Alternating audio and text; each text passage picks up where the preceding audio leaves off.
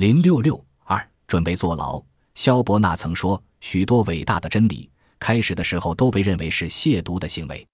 二零零二年五月，《马克思主义的新发现》一书由山东友谊出版社出版发行。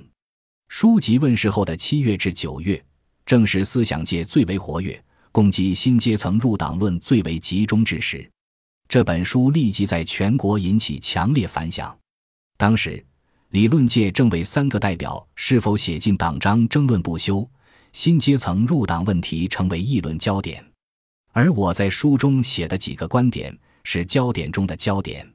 当北京思想界、出版界了解此情的人缄口不言。一片沉寂时，此书的问世就如同一把花椒撒进热油锅，使得理论界顿时沸腾起来。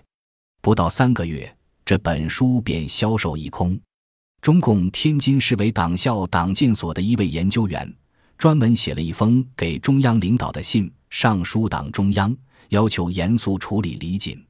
信中写道：“这是需要在十六大前后。”组织全党，首先是党建研究会系统和党校系统认真研讨辩论的一个特大的理论和政治问题，要求把我从领导岗位上调开，清除出党。一家理论刊物的原副总编写下洋洋洒洒两万五千字长文，更是汪洋恣肆，气度非凡。该文结文盘驳，咄咄逼人。例如《剩余价值学说过时论》一节写道。此书作者以捍卫唯物史观的姿态否定剩余价值学说，其实他所说的唯物史观也是冒牌货色。他向我们宣传，就像货币作为一般等价物来衡量其他所有商品一样，生产力是衡量社会进步的一般等价物。他告诫我们，特别重要的是不能离开生产力来抽象的讲所谓社会主义政治原则和道德原则。他指责在干部政策上。有些地方和部门还没有把革命化同生产力标准统一起来，这是唯物史观吗？否，这是庸俗生产力论。此书作者直截了当地否定了剩余价值学说，又以庸俗生产力论来冒充唯物史观，这除了暴露其背离马克思主义的面目以外，又能说明什么呢？从网上看完这篇文章，我满头冷汗，连看四遍，一直看到凌晨五点。越看越清楚了，显而易见，这些批评文章是不承认以经济建设为中心的基本路线的，否认生产力的作用，在文风上是抓住一点便无限上纲，尤其对生产力经济学的否定，违反历史唯物主义原理，已到了极其可笑的地步。然而，不少文章指向深远，我只不过是一个靶子而已。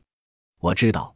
时代性质改变论的提出是决定中国道路的重要转折点，这是邓小平的观点，在十二大就提出来了，怎么都算成自己的呢？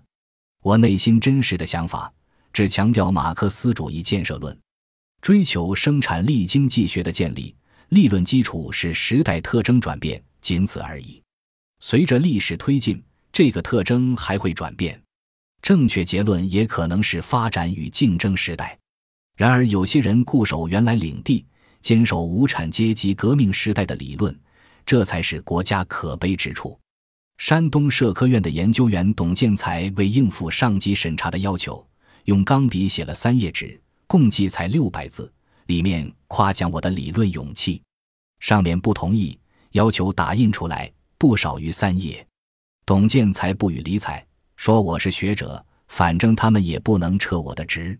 他暗地里打电话给我妻子，说：“李锦了不起，是真正的马克思主义者，一定要挺住。”与此同时，也有不少人对我的理论产生共鸣。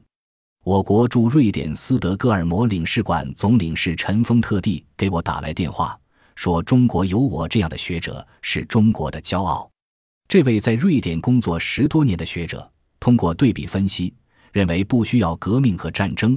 可以达到社会财产公有与社会保障的目的。我提出的社会主义目的与道路，要比瑞典党的纲领更为符合马克思的原意，走在人类马克思主义发展的前面。《求是》杂志编委严长贵是山东阳谷人，曾经为江青当过秘书。